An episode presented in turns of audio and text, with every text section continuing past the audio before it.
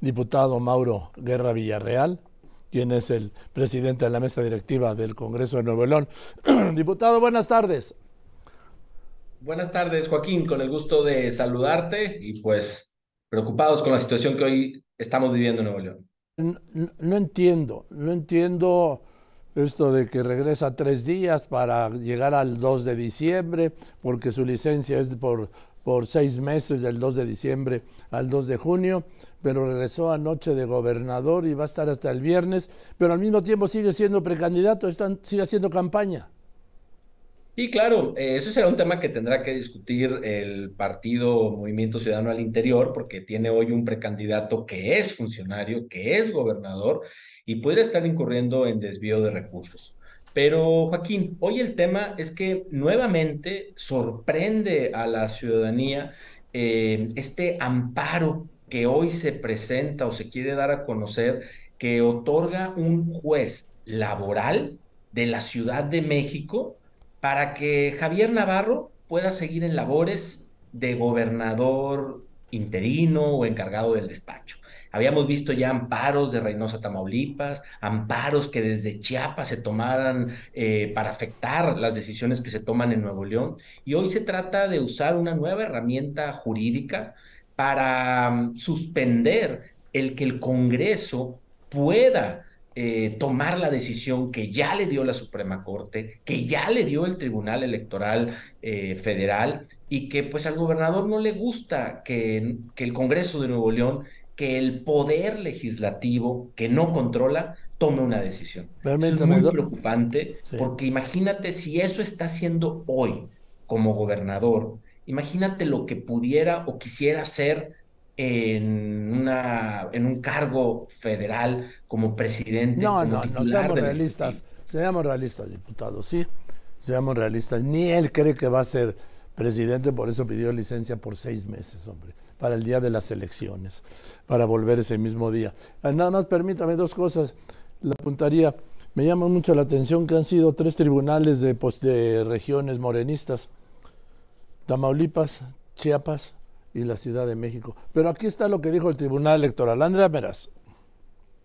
Hola Joaquín, buenas tardes. Pues sí, hoy el Tribunal Electoral le reitera a Samuel García que es el Congreso de Nuevo León quien debe decidir este gobierno interino y la Sala Superior prácticamente desecha esta impugnación de Samuel García ante la respuesta del INE sobre sus cuestionamientos sobre la licencia y el nombramiento de un mandatario interino. En octubre, Samuel García solicitó al INE pronunciarse respecto a la separación y regreso al cargo o si el secretario de gobierno que se queda como encargado de despacho. En aquella ocasión, el INE le respondió que sería invadir facultades del Congreso local y prejuzgaría hechos de realización incierta. Hoy el tribunal dice, el INE tiene la razón y también le reitera a Samuel García, es necesario que el Congreso pues defina quién va a ser el gobernador interino. Joaquín.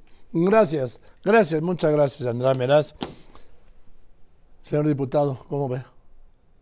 Pues nuevamente, y es un poco lo que te comentaba, Joaquín, preocupa el tema de respetar la democracia, de garantizar que la división de poderes se dé en Nuevo León. Esto es un peligro para México el que se deje este precedente, porque tú bien decías ahorita que tal vez no va a ganar la elección, pero el que cualquier titular del Ejecutivo se vea tentado a dejar de hacerle caso al legislativo, a que no se publiquen los decretos, a que no se respeten los presupuestos que apruebe el legislativo, es un mal precedente para nuestro país. Los tribunales han sido muy claros. Hay una soberana autonomía del poder legislativo de nombrar a un ciudadano de Nuevo León para que resuelva los problemas que tenemos, para que resuelva la movilidad, para que se ponga en acción por un tema de movilidad que estamos sufriendo, de inseguridad.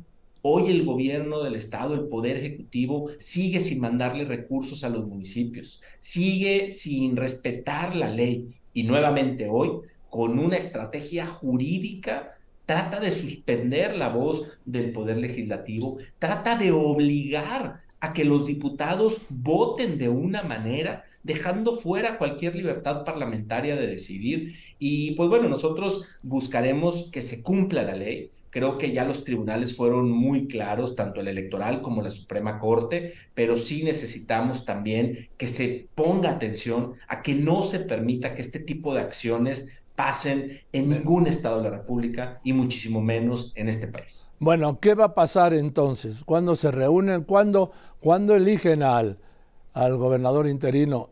Lo va a elegir el Congreso, ¿no?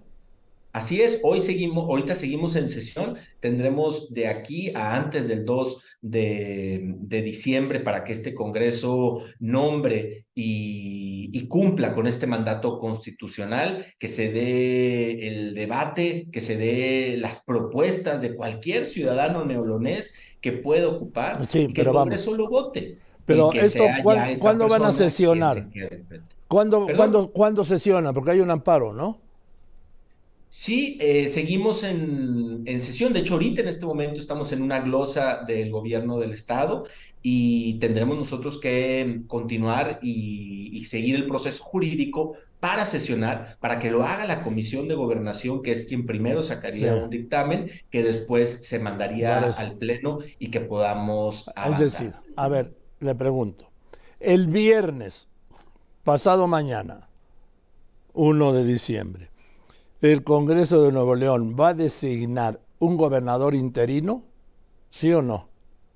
Así es, claro, cumpliendo con lo que han marcado las resoluciones y con lo que marca la Constitución de Nuevo León, tanto la Suprema Corte como el Tribunal Electoral. Sí, pero vamos, en lo que insisto yo, ¿el viernes habrá gobernador interino de Nuevo León designado por el Congreso de esa entidad? Así es. Eso es todo. Gracias, Mauro. Gracias, Joaquín, por el espacio y pues atentos a lo que sucede en Nuevo León. Muchas gracias, así es, sí. Es el diputado Mauro Guerra Villarreal, es de Acción Nacional, presidente del Congreso de Nuevo León.